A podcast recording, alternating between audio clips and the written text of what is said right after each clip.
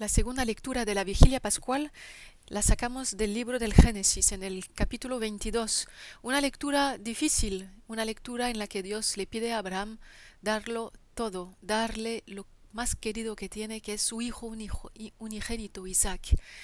Vamos a tener que ahondar en, en ese texto para entender, primero, quién es este Dios que puede pedir esto y segundo, por qué esta lectura es parte de la vigilia pascual.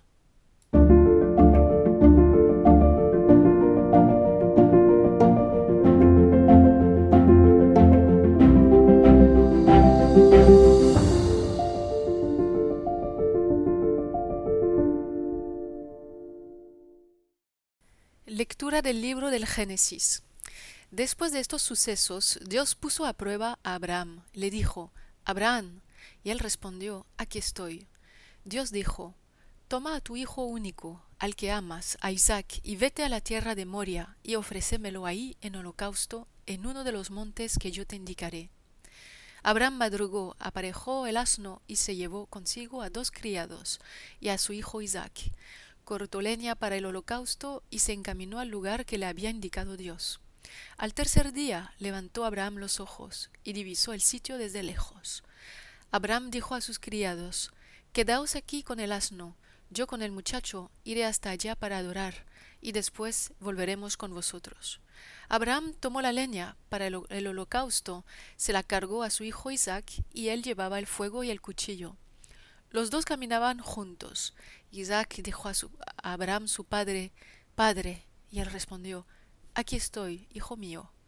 El muchacho dijo, Tenemos fuego y leña, pero ¿dónde está el cordero para el holocausto? Abraham contestó, Dios proveerá el cordero para el holocausto, hijo mío y siguieron caminando juntos. Cuando llegaron al sitio que le había dicho Dios, Abraham levantó ahí el altar y apiló la leña. Luego ató a su hijo Isaac y lo puso sobre el altar, encima de la leña. Entonces Abraham alargó la mano, tomó el cuchillo para degollar a su hijo. Pero el ángel del Señor le gritó desde el cielo, Abraham, Abraham. Y él contestó, Aquí estoy. El ángel le ordenó, No alargues la mano contra el muchacho, ni le hagas nada Ahora he comprobado que temes a Dios, porque no te has reservado a tu hijo, a tu único hijo. Abraham levantó los ojos y vio un carnero enredado por los cuernos en la maleza. Se acercó, tomó el carnero y lo ofreció en holocausto en lugar de su hijo. Abraham llamó a aquel sitio El Señor ve, por lo que se dice aún hoy, en el monte el Señor es visto. El ángel del Señor llamó a Abraham por segunda vez desde el cielo y le dijo, Juro por mí mismo, oráculo del Señor, por haber hecho esto, por no haberte reservado tu hijo, tu hijo único, te colmaré de bendiciones y multiplicaré a tus descendientes como las estrellas del cielo y como la arena de la playa. Tus descendientes conquistarán las puertas de sus enemigos. Todas las naciones de la tierra se bendecirán con tu descendencia, porque has escuchado mi voz. Abraham volvió al lado de sus criados y juntos se pusieron en camino hacia Berseba, y Abraham se quedó a vivir en Berseba.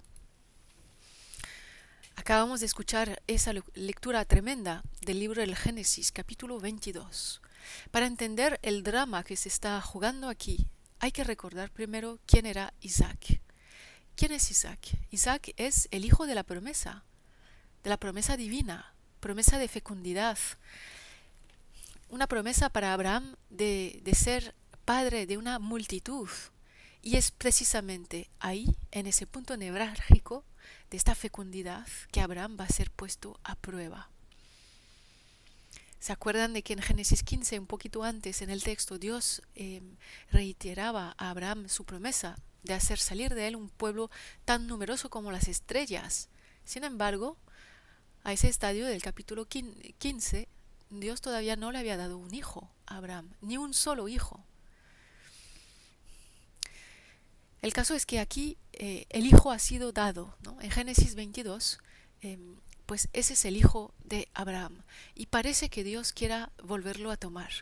Es una nueva puesta a prueba. Sabemos bien que la Biblia, eh, prohíbe los sacrificios humanos, ¿verdad? No librarás a tus hijos por el fuego, no los ofrecerás a Molech, el, el, dios pagano, no profanarás así el nombre de tu Dios. Es un, una prohibición, no se hace. Pero ese texto solo tiene por mensaje decirnos que está prohibido hacer sacrificios humanos. ¿Es esa la finalidad del relato? Podría ser que haya mucho más que esto, ¿verdad? Detrás de, de ese texto. Primero hay que tomar conciencia de que una lectura equivocada de ese texto sería imaginarnos un Dios que da la orden a Abraham de matar a su hijo, de ofrecerlo en holocausto, solo por el placer de ver si Abraham va a obedecer o no. Un Dios un poco sádico, ¿no? Y entonces, si hace las cosas bien, entonces llega la contraorden, no, no toques al niño, no le hagas daño, ¿no? Eh, Dios sería un manipulador, esa lectura malísima del texto, ¿no? Em, pues porque precisamente presenta a Dios como un Dios sádico, ¿no? Em, y si, si, Abraham reaccionara bien, ¿verdad? Si obedece, si obedece, entonces eh, Dios lo eh, Dios lo recompensa, ¿no? O sea, si, si, obras mal, Dios te castiga, si haces bien, Dios te, te bendice, ¿no? Bueno, esa es una visión muy, muy esquemática, muy reductiva, más reductora de Dios, evidentemente, ¿no? A veces, ah, quizá así se educan a los pequeños hijos, em, castigando la maldad que hacen y, y, y, felicitando el bien que hacen, sí. Em, pero bueno, Dios, Dios no, no, es así, no es así ni siquiera en ese relato, ¿no?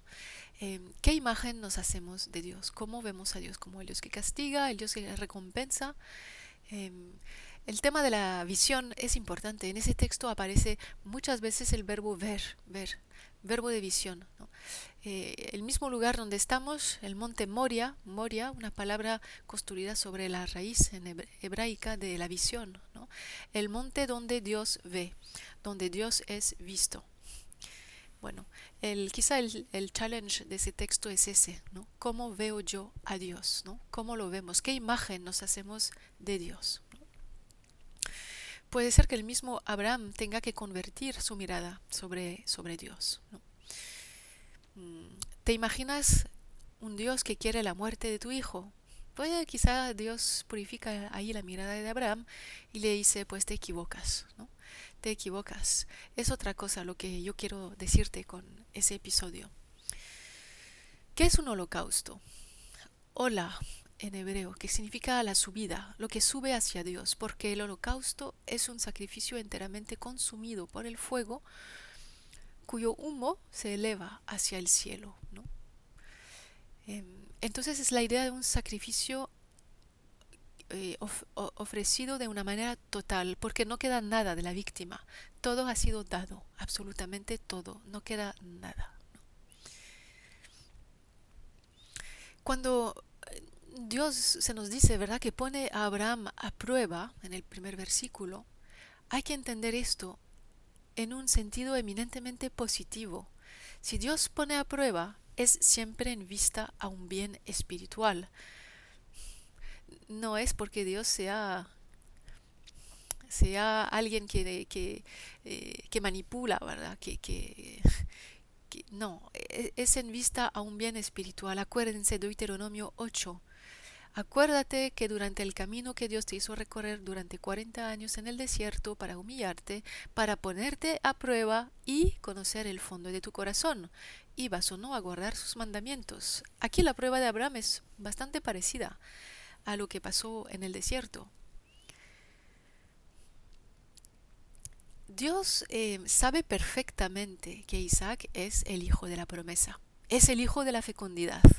Dios sabe perfectamente que si le pide a Abraham el sacrificio de ese hijo, parece que se está contradiciendo a sí mismo, porque está impidiendo que se cumpla su propia promesa. Él es el descendiente. Si, se quita, si se mata, si Dios lo retoma, nunca se cumplirán las promesas de fecundidad de Dios. ¿no? Eh, Dios no, no, lo ha olvidado esto, lo sabe. Quizá precisamente por eso insiste en el, relato diciendo, toma contigo tu hijo, tu hijo único, y lo repite tres veces, tu hijo único, al que amas, al que amas, Isaac, ¿no? Al que amas. O sea, Dios sabe perfectamente que Isaac es el hijo de la promesa. En todo conocimiento de causa va a pedirle a Abraham hacer ese sacrificio. Lo que importa ahí precisamente es la la manera en la que Abraham responde. Para responder como él lo hace, en obediencia, hace falta una cualidad. Esa cualidad es la de la fe. Eh, se nos dice un poquito más adelante que Abraham creía, que Abraham creyó. Dios le promete una descendencia tan numerosa como las estrellas y Abraham creyó. ¿no? Y Dios se lo contó como justicia. Bueno, e, esa es quizá la actitud más fundamental que le va a permitir a Abraham atravesar esa prueba victorioso. Cuando en el fondo Abraham descubre que Dios, eh, cuando le dice sacrifica a tu hijo, no le está diciendo mátalo, como si la sangre le. Le agrade ¿no? no. Eh, Abraham descubre en el fondo que sacrificar no significa matar, significa, eh, ¿qué significa? Dar, ofrecer ofréceme tu hijo. Pero en el fondo significa hazlo vivir, porque Dios impide que le haga daño, ¿verdad? Eh, sacrificar, ofrecer a Dios, hacer una víctima santa, ese es el, sentido del sacrificio, significa en el fondo hazlo vivir, sin olvidar nunca que fui yo el que te, lo he dado. Eh, quizá ahí está el punto. Eh, saber que todo lo que hemos recibido, y más a Isaac, que es el hijo y el hijo que ya no se esperaban, porque Abraham y Sara eran demasiado mayores. Realmente era el hijo del milagro, el hijo de la promesa divina. Solo Dios podía dar este hijo. Pues quizás ofrecerle a Dios eh, al hijo de la promesa eh, significa en el fondo no tanto matar, sino acuérdate que yo te lo he dado. Acuérdate que ese don, yo soy el autor de ese don. Y precisamente porque Abraham no dejó su confianza, no dejó su fe, pudo volver a escuchar la promesa eh, de Dios al final del capítulo. Te colmaré de bendiciones, haré tu descendencia tan numerosa como las estrellas del cielo. O sea, Dios le vuelve a repetir lo mismo, ¿no? Porque me has obedecido, todas las naciones de la tierra eh, se bendecirán unas a otras por el nombre de tu descendencia. Bueno, o sea que eh, entendemos que Abraham sí logra salir victorioso de la prueba. ¿Pero por qué? ¿Qué es lo que ha entendido en el fondo? Ese texto quizás nos ilumina sobre la dinámica del don. El don no solamente dice algo del que dona, el donador, el bienhechor, también nos dice algo de la relación entre el bienhechor y el que recibe el don, el receptor. En el fondo, todo don constituye como una prueba, porque cuando hay un don, hay una pregunta. ¿Cómo ese don va a ser recibido? ¿Qué va a hacer con ese don el que lo recibe? En el fondo, todo don implica en sí una prueba, un test, si quieren, una puesta a prueba. Eso es lo que le pasa a Abraham. Ha recibido el hijo de la promesa, el hijo del don. Em, y ahora tiene que tomar ese hijo y tiene que ofrecerlo. Ahí está el punto. ¿Qué va a hacer Abraham? ¿Lo guardará para sí mismo o consentirá en dejarlo subir en holocausto hacia, hacia el Dios que lo ha dado. Abraham renunciará al control sobre, sobre el don recibido de Dios, al control, al, al ser dueño del don que Dios le ha hecho. En el fondo, el sacrificio, sacrificio de Abraham simboliza bien la renuncia. Él consciente a la renuncia listo, dispuesto a ofrecer a su hijo. En el, el fondo, eh, lo que aquí está purificado es su paternidad. Al menos en la medida en que, en que vives esa paternidad como la posesión de un hijo, ¿no? Pues ahí justo Dios le purifica. Le purifica la mirada. Eh, le purifica la actitud que, que puede tener sobre la promesa. La promesa divina, no eres dueña de ella. Dios quedará dueña de ella siempre. Por lo tanto, lo que Dios ha dado, el hombre debe estar dispuesto a devolverlo. Purificación entonces. Purificación, ¿qué significa qué cosa? Quizás que el apego a Dios es superior a todo apego humano, a toda relación humana, por muy buena y santa que sea. Se acordarán de que Jesús mismo tenía unas palabras tan exigentes cuando en el Evangelio decía, si alguien quiere venir a mí, sin odiar a su padre, a su madre, a su hijo, a su mujer, a sus hijos, a sus hermanos, hasta su propia vida, no puede ser discípulo mío. Hay algo de esta radicalidad aquí en Génesis 22. Jesús está hecha de la misma pasta, la pasta de esta radicalidad. Bueno, el caso es que Abraham entonces ha tenido que ir purificando em, su relación de paternidad con respecto a Isaac. Eh, realmente em, eh, Abraham será capaz de amar a Dios por encima del don que Dios le ha hecho? Es una pregunta profundísima. Y fíjense, en el fondo Dios le está haciendo un gran favor a Abraham al pedirle esto. Porque en el fondo lo está haciendo capaz de devolverle a Dios lo mismo que Dios le ha dado. Dios le ha dado un hijo, Dios le pide ese hijo. El hombre es capaz de darle a Dios lo mismo que ha recibido. Es una verdadera relación de alianza que se está creando entre el bienhechor, el donador, y el hombre y Abraham. Bueno, ya sabemos el fin de la historia y sabemos cómo pues eh, Abraham no captó para sí mismo ese don, ¿no? No se quedó con su hijo, estaba dispuesto a entregarlo. Ah, em, Dios educó a Abraham a hacer esto, a devolver el don. Cuando somos conscientes de haber recibido algo gratuitamente, sabemos que este algo no nos pertenece del todo. Pero si se considera ese bien como algo debido, algo que me debían dar esto, era mío, pues nos apegamos a él y lo captamos y vivimos como en fusión con este don. Entre el don que se concibe como un don gratuito o un don que, yo merecía, hay un discernimiento que hacer. Y Abraham ha hecho este discernimiento. Abraham se acordó eh, de ese don gratuito, de esa dinámica del don gratuito. Y a pesar de sus dudas, de sus hesitaciones, le va a devolver a Dios lo que Dios le ha dado. En el fondo, Abraham corresponde plenamente al tipo de relación que Dios quiere instaurar eh, entre sí, entre él, que es el bienhechor, y el hombre, el beneficiario de ese don. Una relación de reciprocidad, de alianza, es posible. Entonces, ¿por qué ese texto es parte de la vigilia pascual? Porque no es difícil comprender que en el fondo lo que sucederá un poco más tarde, em, en el siglo I, es que el mismo Dios ofrecerá su propio Hijo, Jesucristo, Hijo de Dios, Mesías de Israel.